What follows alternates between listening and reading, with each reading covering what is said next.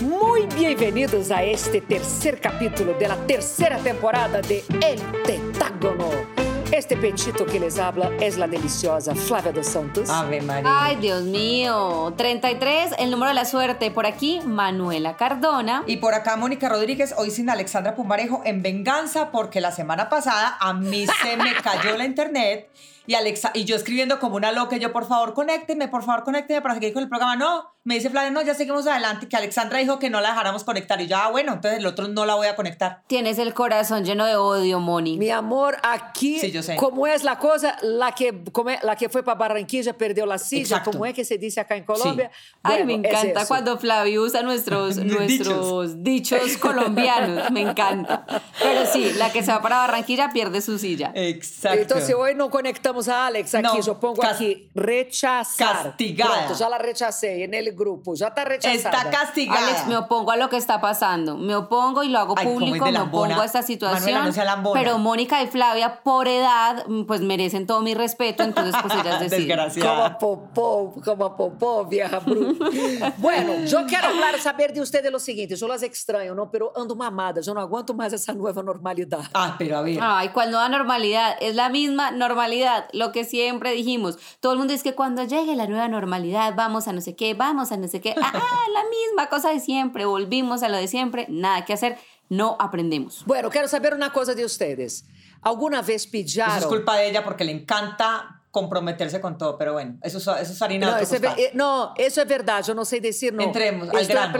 a decir no. Pero yo quiero saber lo siguiente: ¿alguna vez ustedes descubrieron infidelidad de los papás de ustedes? Honestamente. No. Eh, ese silencio, fácil, ese silencio ensordecedor de Manuela y mío significa todo lo contrario. Digamos lo que digamos, vamos a quedar enlodadas hasta el cogote.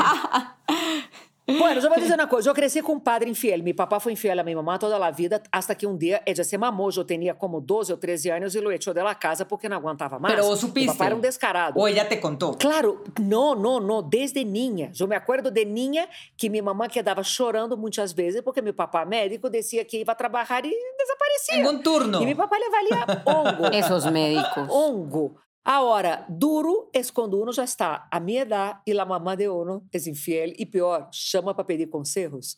Ou seja, eu passei por essa situação em pandemia. Minha mamã se reencontrou com um amigo quando, quando tinha 16 Pero era un anos. que, amigo. segundo ella, não, era o amor de sua vida, pero que não puderam casar. E aí, difícil. ele casado, ella casada, e empezaram a entablar uma tremenda comunicação picante e me chama ella, ilusionada que quando acabar a pandemia se iam encontrar. E eu, para dizer a essa mulher, despierta, tu não eres mais a niña de 16 e ele não é o muchacho de 18. São duas pessoas distintas, pero todo conduzia o seguinte, que duro tener que manejar a infidelidade de los papás. Pero Flavi, tú Pero es que dices es que de difícil manejar la infidelidad de los papás a esta edad cuando te piden consejos, pero yo pienso que a cualquier edad manejar la infidelidad de los papás es un tema, no solo porque es una situación difícil y compleja, sino porque uno como hijo termina de pronto confundiendo los roles. Entonces él puede ser muy mal eh, eh, como en su rol de esposo, pero puede ser un padre increíble. Pero uno ve a su mamá sufriendo, entonces de repente dice mi papá es una porquería, pero es una porquería como pareja, o es una mala persona como pareja, o respondió mal a su esposa, pero sigue siendo un buen padre. Lo que pasa es que uno no siempre tiene la madurez para hacer esa división eh, de roles y termina uno diciendo mi mamá está sufriendo por este otro hijo de madre.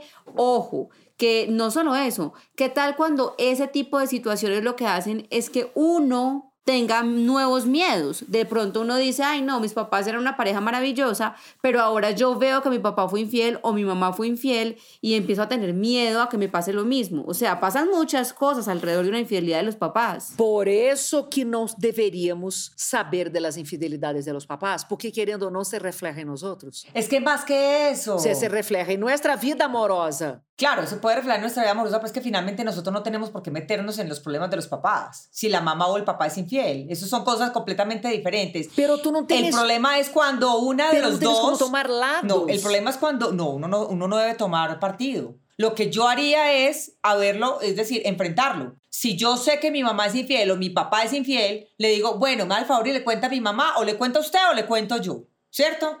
Porque yo no voy a ser cómplice de una mentira. El punto ahí es no ser cómplice de una mentira. Pero de ahí a que yo tome partido, no, porque lo grave es también cuando los papás tratan de alinear a los hijos a su propio dolor con, los problemas que tienen ellos y ahí uno no tiene velas en ese entierro, no los papás no tienen por qué utilizarlo a uno para, para ponerlo en contra del otro porque le fue infiel y como motivo de venganza, entonces venga mi hija, le cuento que su papá me fue infiel, entonces usted quítele el cariño porque eso no puede funcionar así. Pero lo que sí tiene que funcionar es que uno no puede ser como hijo cómplice de esa infidelidad y si toca enfrentarle decir, bueno, pelado, ¿se le cuenta a usted o le cuento yo? Yo lo, yo lo haría así. O lo hubiera hecho así porque mis papás son separados. Yo no sé, Mónica. Es muy... Pero, ok, ahora pongo la situación para ustedes mía. Mi caso no es mamá y papá, mamá y padrastro. Pero ah, pensé que, el tuyo, tuyo. O sea, no, o sea, imagínate cómo que yo voy a meterme en eso. O sea, yo te digo la verdad, yo dije a ella, yo no quisiera, yo no quisiera que compartir eso contigo. Y sabe que me dijo ella, yo no tengo con quién hablar. Pero Flavi, y me dio mucha pena, sí, porque de verdad, la edad de ella me dijo, yo no tengo con quién hablar, me ayuda porque estoy angustiada. Hay algo que pasa con, con, con las mamás y es que de repente nosotros hemos crecido en un momento de la vida y unas generaciones que tenemos más valor por los amigos. Nuestras mamás de repente no. Entonces sesgaban su vida exclusivamente a su pareja y a sus hijos. Total. Y, y sí a veces son muy solitarias para este tipo de temas, no encuentran con quién comunicarla o con quién contarlo. Pero entonces, ¿hasta dónde es sano que una mamá le cuente a sus hijos o que un papá le cuente a sus hijos que hay una infidelidad por parte de de la otra parte, pues, en, la pareja. ¿Es sano, no es sano? ¿Es válido? Yo creo que los papás no deben involucrar a los hijos en sus infidelidades. Pero lo que sí es cierto es que si uno como hijo se da cuenta, ya es otra cosa, porque yo no puedo quedarme callado viendo que mi papá le está poniendo los cachos a mi mamá, o al contrario, que mi mamá le está poniendo los cachos a mi pues mamá. pues es, eso que te pregunto, al contrario. No es que al contrario funciona distinto. Si yo me doy cuenta que mi mamá le pone... Eh, eh, hay una persona a la que le está mintiendo y es mi papá.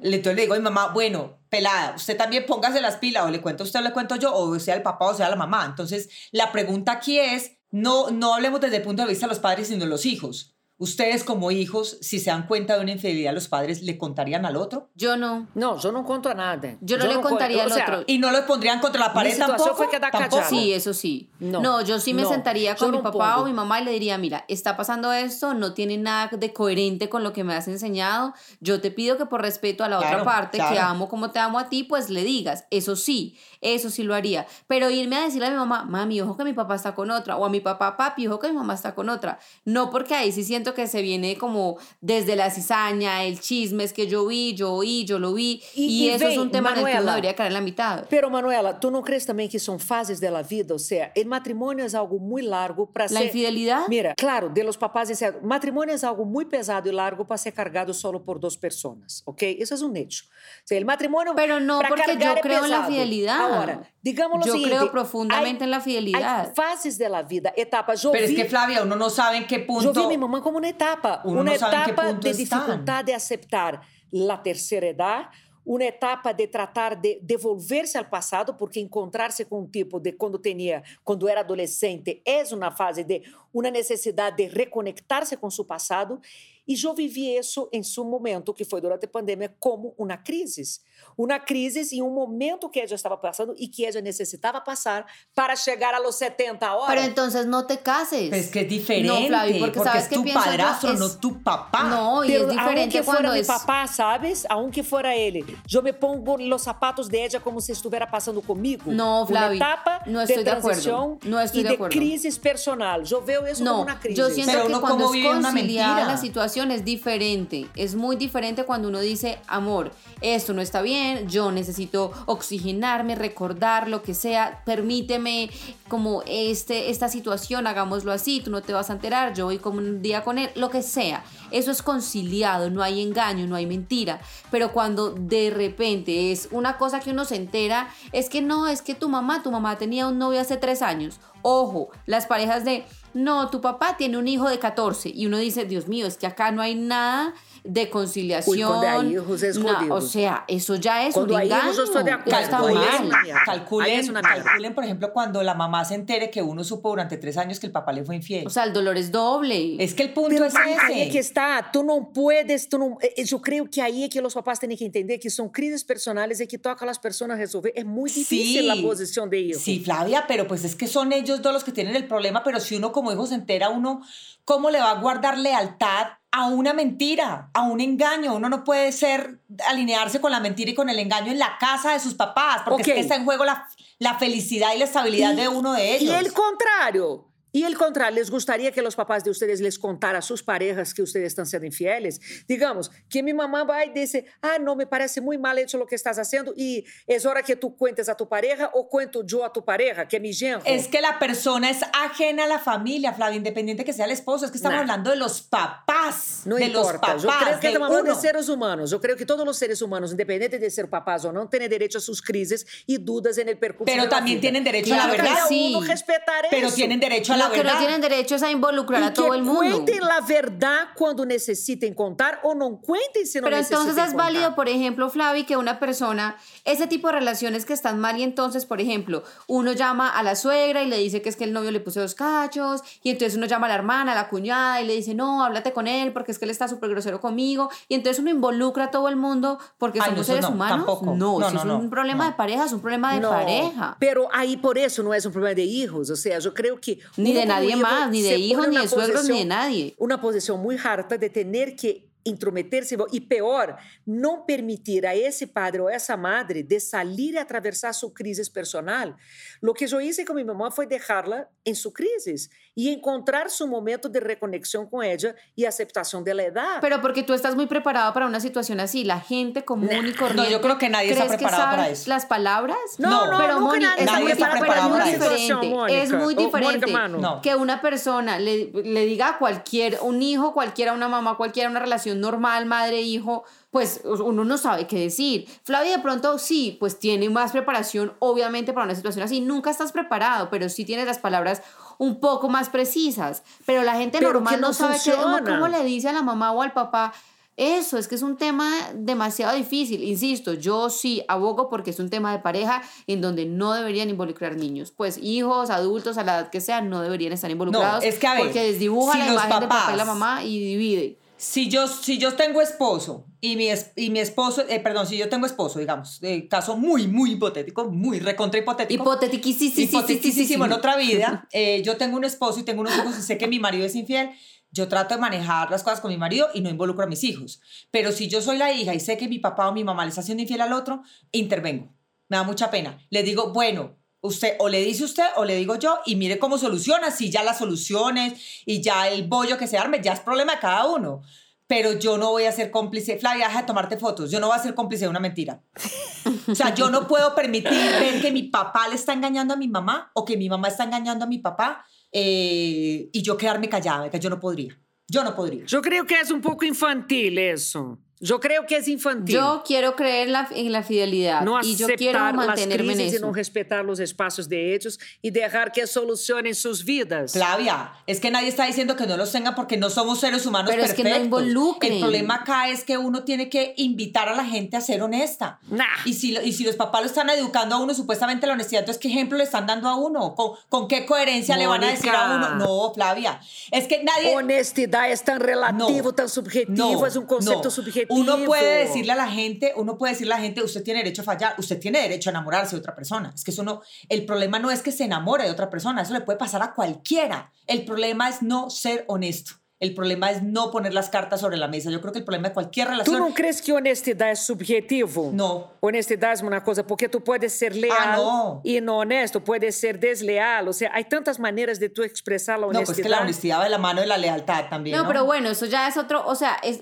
el, el- el tema realmente radica en que los hijos quedan involucrados en medio de situaciones de los padres y no porque uno vea a sus papás como unos santos, porque hay un momento de la vida en donde ya deja de ver a los papás como los, per- los perfectos perfectos que no hacen nada malo, eh, uno ya empieza a verlos como seres humanos, como lo que son, Claro, pero eso es qué tan necesario es involucrar uno a los hijos en, en una relación que está mal o en una crisis o en una infidelidad. Eso es todo. Yo insisto, siento que no hay que involucrarlos y me paro desde mi postura de creer en la fidelidad, de que sí siento que es posible eh, tener una relación basada en, en la fidelidad, pero aparte de eso digo, no hay que involucrarlos. Siento yo que no es necesario y que es dañino para la relación familiar en general. Bueno, yo creo que aquí no está nada escrito, pero bueno, pasemos, cambiemos de tema, porque aquí no nos vamos a poner de acuerdo claramente, gracias a Dios.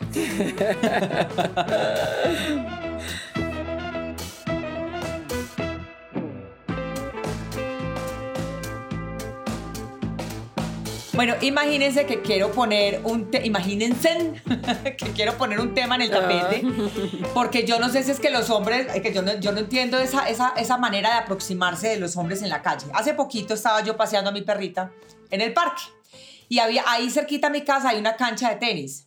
Y resulta que había tres tipos ya de edad madura, estamos hablando de más de 50 años. Los tres señores, seguramente, bueno, no sé si jubilados o no, bueno, estaban Ah, ahí. de tu edad, pero de tu edad. Y de la tuya, mi amor. Entonces, no, no, usted es más mayor, usted Não, es más a minha mayor. não, eu estou lejos aún. Aún me falta un par mayor de que años, yo. pero vai, sigue, sigue. Bueno, sigue. el caso es que yo estaba en el parque cuando, claro, pasé con mi perrita y me dice uno de ellos, oiga, hola, ¿qué más? ¿Es brava? Y yo le dije, no, es súper mansita. ¿Y la perrita?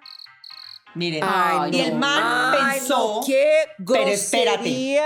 Pero espérate. El, el coso es que como yo estaba lejos y me estaba alejando, cuando dijo, y la perrita, él pensó que yo no lo había escuchado, se volteó y se murió de la risa con los, con los otros dos amigos, y me volteé yo, y obviamente le enfrenté porque yo no me voy a quedar con eso, entonces le dije, ¿y la perrita? Y el man se puso, o sea, se quedó parado en seco, en frío, miró a los amigos, le dije, ¿En serio, usted con la edad que tiene y todavía en esas pendejadas como si tuviera 15 años? ¿En serio? ¿Usted no ha madurado? O sea, me dio tanta rabia, les juro que me dio tanta rabia.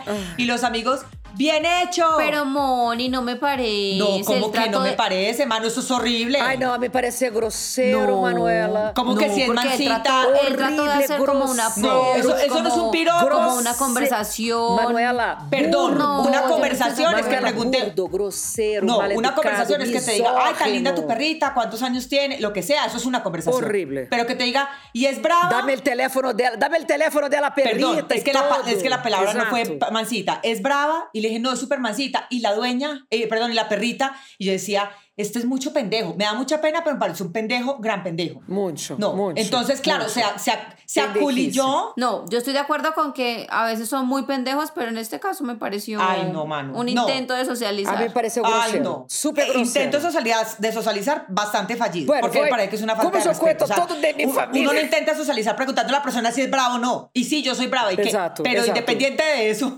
No sabíamos, no teníamos ni idea, pensábamos que era súper No. No, o sea. La perra é mais mansa que ella.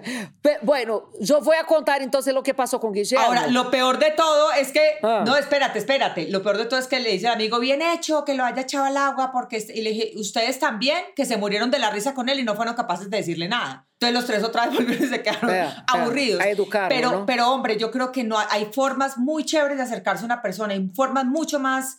Eh, no sé, agradables. Total. Agradables, Elegantes. elegantes, además, de entablar una conversación y esa no es la manera. O sea, me pareció una ridiculez y que se haya muerto la risa. como- Pero, no. Manuela, Pero te yo voy a contar una tú- cosa. a ti no Manuela, te gustó. nosotras a alguien le hubiera podido gustar. Nosotras somos latinas, ok? Nosotras estamos acostumbradas com o coqueteio. Eu conto de Guillermo. Guillermo se trasteou para a Suécia e me chamou no primeiro fim de semana aterrado porque saiu para uma discoteca e disse a uma chica que estava no mesmo grupo, que era linda, e disse a ela, tu eres muito bonita. E sabe o que dijo ella a ele? E tu eres muito invasivo e machista. Me senti incômoda com tu comentário. E me chamou Guillermo ele domingo, No. las seis la mañana despertei, tenía mesa y me dijo, ¿tú crees que yo soy un hombre machista? Yo dije, no, tú eres latino. Y los latinos, él dijo, mamá, yo dije con todo la admiración y estaba embobado con la belleza de ella y le dije que era linda.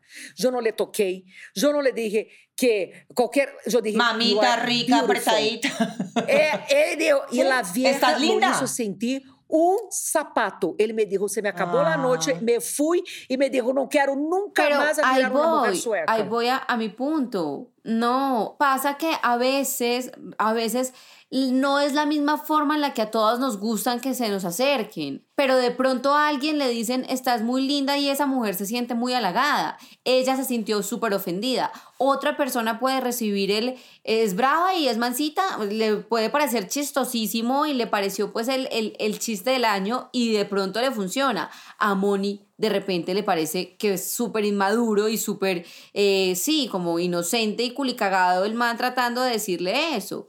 Entonces es difícil. Pero, mano, es que si lo hubiera querido hacer como conversación, lo hubiera hecho mirándome a la cara. Lo hizo cuando yo me di la espalda y me fui. Sí, pero a lo que voy no es al caso puntual. Voy a, a lo difícil que es también para un hombre de repente echarle los, los perros a una mujer. O, Entonces, no es un intento de socializar. Es una estupidez. Básicamente, lo que quiero decirles es eh, para un hombre también es muy complejo ver de qué manera se acerca a una mujer, porque lo que es bonito y halagador para unas es ofensivo para otras. Entonces, insisto, eso es complejo. Aqui, hablando que para algunas mujeres es bonito o no caerse en un coqueteo. No, yo entiendo esa parte. Yo me he ofendido y me he sentido muy mal cuando me hacen comentarios demasiado sexuales, cuando entonces estás de negro y venga, yo se lo entierro y ese tipo de cosas digo, son burdos. Y es agresivo. Y es agresivo. Sí, son feos, son sexualizados, sí, sí. son no me gusta. A mí me parece más que ofensivo, me parece una demostración de poder. Y viene de nuevo del machismo estructural. ¿Eh? Es una demostración de poder. Claro, pero es que no necesariamente la agresión tiene que partir de un comentario netamente sexual. Eh. Es que el hecho que a ti ya de entrada, sin conocerte, por ejemplo, te tipifiquen como brava, y es brava es que esa parte es, suele ser ofensiva. Es que es, es muy diferente. Hay una gran, gran, gran diferencia. Y es muy del machismo estructural. Pero yo, ¿Sabes que yo sí? tengo miedo de caer. Sí, porque además no lo hizo de frente, lo hizo cuando yo me estaba alejando con mi perrita y él pensó que yo no le estaba escuchando. Si el tipo realmente hubiera querido socializar y hubiera querido ser amable, lo hace de frente con toda la naturalidad. Si no lo hizo así, es justamente porque eso que está diciendo Flavia es un, es un tema de poder. Yo, ja, ja, ja, yo intimido, ja, ja, ja, yo hago esta clase de comentarios y qué. Yo tengo miedo de que caigamos en, en, en, en ya hilar demasiado delgado en este tipo de situaciones, pero sí celebro el hecho de que Moni se devuelva y, y, y digamos que frente a la situación. Porque la gran mayoría de mujeres me pasa mucho cuando voy en la calle con mi hermana y alguien me dice, por ejemplo, un piropo, yo siempre soy la que camina rápido y abandona el sitio. Mi hermana siempre se devuelve y siempre es lo, un poquito la actitud de Moni de ¿qué pasó? ¿Qué dijo? ¿Me disculpa? No sé qué. No, o sea, como es que horrible, frentea horrible. un poco y siento que eso está bien porque en el caso del- de, de, de, de lo que dice Flavi, eh, sí estamos mostrando también que pues estamos a la par, que no nos dicen un comentario que nos incomoda y salimos a correr, sino que sí pues son temas de personalidad. Yo honestamente soy la que le están diciendo algo que no le gusta y se hace la y loca, cambia de acera No, y es normal, ¿sabes por qué? Porque es que eso da miedo. Miren, a- ahorita justamente hace unos días fue aprobado en segundo debate un proyecto de ley que tipifica el acoso sexual callejero. Sí. Eh, y mucha gente empezó pues a hacer los comentarios respecto a este tema y unos decían, buenísimo, pero ¿para qué nos sirve otra ley si igual con la gente? Sí. A, a las mujeres las agreden, hay una ley, ¿no? Que debería proteger a las mujeres, las agreden, las insultan, las violan y los violadores siguen en la calle, los acosadores siguen en la calle, los agresores siguen en la calle, con la ley no pasa nada, entonces ¿para qué otra ley? Claro. Y me puse a leer los comentarios de los hombres, Manu, y justamente decía eso, decía, ah, entonces ya no se le puede decir a una mujer, pues porque entonces ya todo es acoso, entonces ¿cómo nos acercamos? Y entonces ahora, ¿qué eso. decimos? Entonces, Eso- eso claro, fue se, crea, se crea también una tensión para ellos, eh, porque no- cualquier cosa que digan literalmente puede ser usada en su contra. Lo que pasa es que yo insisto que hay maneras, hay maneras de acercarse. A mí en la calle me han, dicho, me han dicho cosas chéveres y yo me volteo y me muero de la risa, pero cosas del, del respeto. No cuando te están, eh, no con esa relación de poder, de, de, de quererte Exato, intimidar. es, es que es, es eso, a intimidar, necessidade de ¿no? intimidação. E isso que tem que acabar. Se é tanto o piropo cardieiro, que é uma maneira de intimidar e fazer com que a mulher se sinta incômoda e salga correndo, mano, entende? Ou seja, isso tudo não é agradável, não é halagador. No, yo no, yo, pues yo la yo verdad siento que cuando un piropo viene de una persona chévere, y lo que hemos dicho también muchas veces, cuando el, el, el cincuentón en la calle es un churrazo divino y te dice el piropo, te sientes Eh, halagada, pero si eh. es feíto y no es tan chévere, ay, este me va a violar, esto es un abuso, esto está mal. Entonces no sé si somos un poco No, morrongas, no, no por estoy de decirlo de, acuerdo, alguna no estoy de forma. acuerdo. No, yo sí eh, estoy de acuerdo en eso con. Manu. Não estou de Yo acordo. en eso sí estoy de acuerdo con estou de acordo porque já escutei piropos lindo de porteiros, piropo lindo que tú entras em um táxi e o taxista te diz... No, no, no, no, no, no, no. Manu não está dizendo... Você Não. sim que tem uma voz. A mim não me parece que tenha que ver com a classe social. Tem que ver com o quanto a outra parte quer intimidar-te. No, no, Manu no está diciendo que sea la clase social, ella está hablando de si es una persona que a uno le parece chévere. Puede dos personas... No. Exacto. No, sí, espérate. Sí, porque yo lo he visto, lo he visto y lo he escuchado.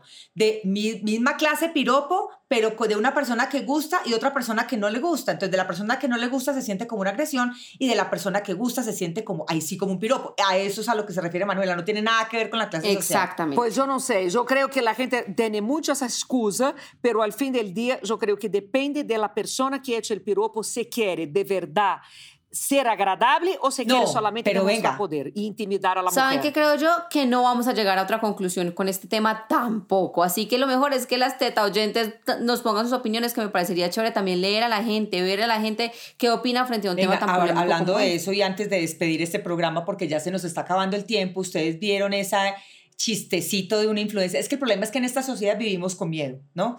Y vemos, como vemos tantos casos en el día, entonces uno ya, ya uno no sabe si a uno le están diciendo un piropo, diciéndole, estás muy bonita y por ahí viene otra cosa, o de verdad porque te están diciendo que tú eres bonita. Y hace poquito también un, un ruidajo pues en las redes sociales porque un, in- digo yo, desinfluenciador, porque influenciador no tiene nada, le dio, le pareció chistosísimo grabarse en el carro persiguiendo mujeres en Cali, acosándolas desde el carro. ¿Ustedes vieron eso? No lo vi. Ay, mano, fue horrible. Sim, absurdo, absurdo, absurdo isso. No. Vi, absurdo. Ou seja, esse tipo deveria ser judicializado. Horrible, horrible, burdo, de novo. Intimidante, burdo, machista, Y misógino, el todo. tipo muerto de la risa grabándose en el carro y uno ve a esas mujeres en la calle cuando el tipo, claro, se acercaba en el carro, ellas aterradas, aterradas. Eh. Y decía, pues pucha, me van a subir a ese carro, me van a violar, me van a hacer algo. Y las mujeres agarrando el bolso, caminando rápido, mirando cómo pasaban la calle. Y este tipo adentro muerto de la risa. Y yo decía, ala, no hay derecho a que sean tan estúpidos, de verdad. ¿Y, y cuál era la gracia de hacer eso? No entiendo. Ah, no,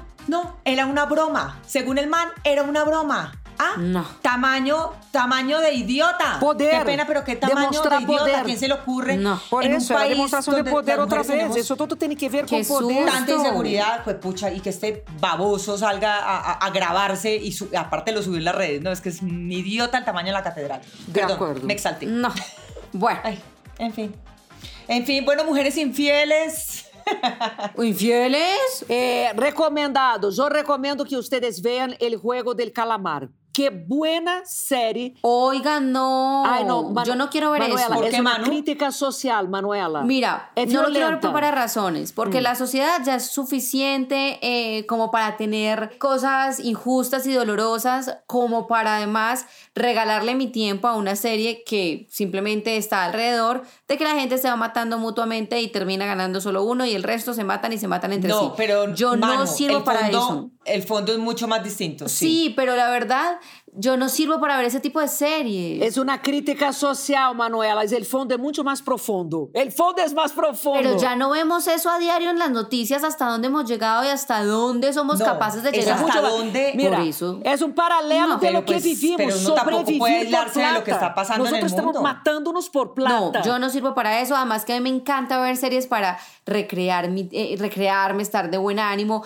Yo no, No, tengo tanto es tiempo libre como para sentarme a ver series Es toda la una semana. crítica Entonces, para cuando que voy a ver algo, quiero que eso me haciendo. construya, me haga feliz, me haga reír, me haga acostar contenta y no que me acueste yo con una depresión del doble de la que traía eso porque eso está muy, muy, muy pesado. Y se los juro que lo intenté porque vi tantas cosas alrededor y tanta cosa en redes que le pregunté a una persona que ya se la acabó y le dije, quiero que me digas de qué se trata. Me dijo, se trata de esto, esto y yo, ok, quiero que me digas qué más pasa. No, todos los capítulos van siendo así, entonces van bajando de niveles y bla, bla, bla. Y yo, perfecto, no me la quiero ver porque no quiero invertir mi tiempo en algo tan pesado. Entiendo el trasfondo, pero yo no sirvo para eso. Ustedes, bueno, a Manu le va a fascinar. Bueno, yo no sé, a mí me fascinó. Una que se llama Yo Nunca, Yo Nunca He. Una que es con una protagonista india.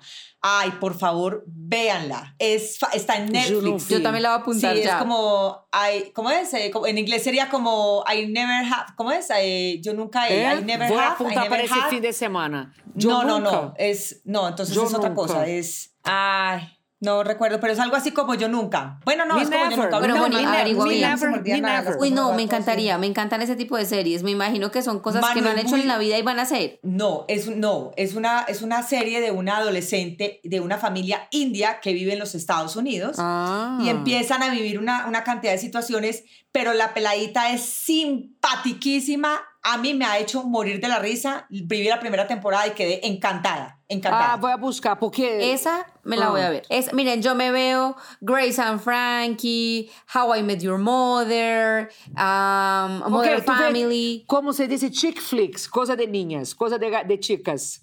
Serie de Sí, chiquitas. me encanta. The Volt Type, A mí todas me esas series que son realmente como Ah, para entretenerse, light, que no me van a poner Ok. a pensar de más. Ah, bueno, Suficiente. busque- bu- búsquense, búsquense Fleabag. Adoro, Increíble. adoro las inglesas. Yo también, porque yo adoro el humor inglés. Es el humor. Bueno, pero les voy a hacer una cosa, ya que ustedes, ya que ustedes están tan emocionadas con el tema del calamar, pues les quiero decir que sí me impactó tanto todo lo que está pasando alrededor de la serie que incluso quedé en shock cuando me di cuenta que hay una empresa eh, de Valencia que causa como sensación por estos días porque les dio por hacer ataúdes que son iguales a los ataúdes del juego del calamar. Y resulta que la gente enloqueció. Com el moño, como si fuera un paquete de regalos. Claro, con el moño rosado. son cuadrados negros, bueno, rectángulos negros con el, este lazo fucsia que va encima gigante. Sí, sí, sí. Y esto se volvió la locura. La producción, pues que ustedes saben que esta producción es coreana,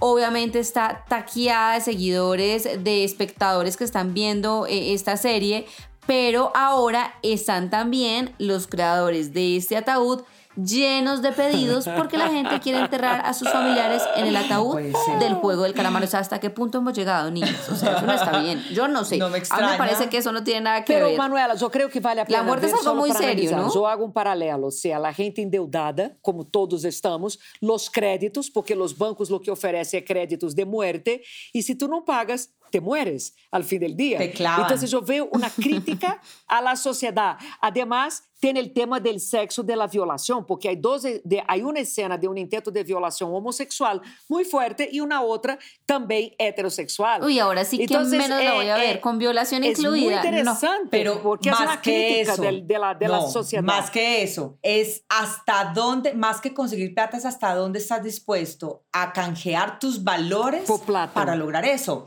Valores como la amistad, la lealtad, la fidelidad, ¿no? Todo ese tipo de cosas. Y, y al final, las enseñanzas creo que son muy fuertes. A mí me encantó. Es muy a mí me buena. encantó. A mí también me encantó. Ah. A mí me fascinó la Yo serie. en este momento me voy a ir a buscar las que dijo Moni, que creo que sí le dio completamente a las que me gustan a mí. Bueno, si ustedes quieren una. Te si vas a morir Pero también si ustedes dos. quieren Yo Soy Adicta, es Succession. Succession también es muy buena. No tiene cri- Ay, es- pero es que esa, buena. esa es más drama. Esa es drama, pero Esa- es buena. esa es buena. Es muy buena. Ya la estoy viendo. Ah. Ya voy en la tercera ¿Esa temporada. está en Está en Netflix? eh, No, HBO. HBO. HBO Max. Ok. E a outra que eu empecei a ver, pero eu vou deixar que essa sim é triste, é Maid. Eu creio que é empleada, não sei, em inglês é Maid. Ah, sí, sí, sí, sí. é sí. muito triste, é muito É triste, muito essa eu já não triste. estou aguantando. Já não estou. Ah, essa me está deprimindo. No, qué essa me está deprimindo.